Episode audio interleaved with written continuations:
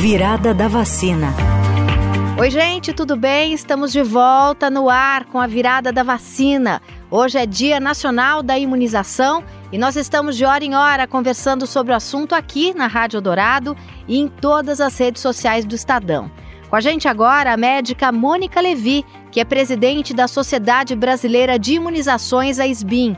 Doutora, por que, que é imperativo que o Brasil recupere as altas coberturas vacinais? Primeiramente, vamos entender qual é a relação entre coberturas vacinais e controle de doenças.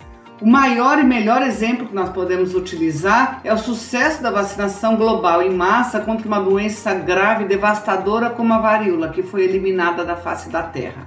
Aqui no Brasil, nós tivemos por muitos anos uma excelente adesão da nossa população às vacinas de rotina no calendário, assim como um atendimento ao chamado das vacinas feitas em campanhas anuais, como a campanha contra a poliomielite. Todo mundo conhecia o Zé Gotinha. Infelizmente ele está fraco, mas está tomando suas vitaminas para voltar com tudo.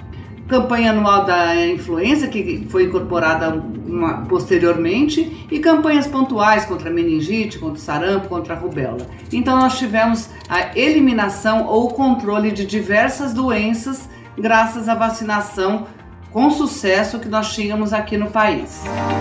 Você ouviu Virada da Vacina.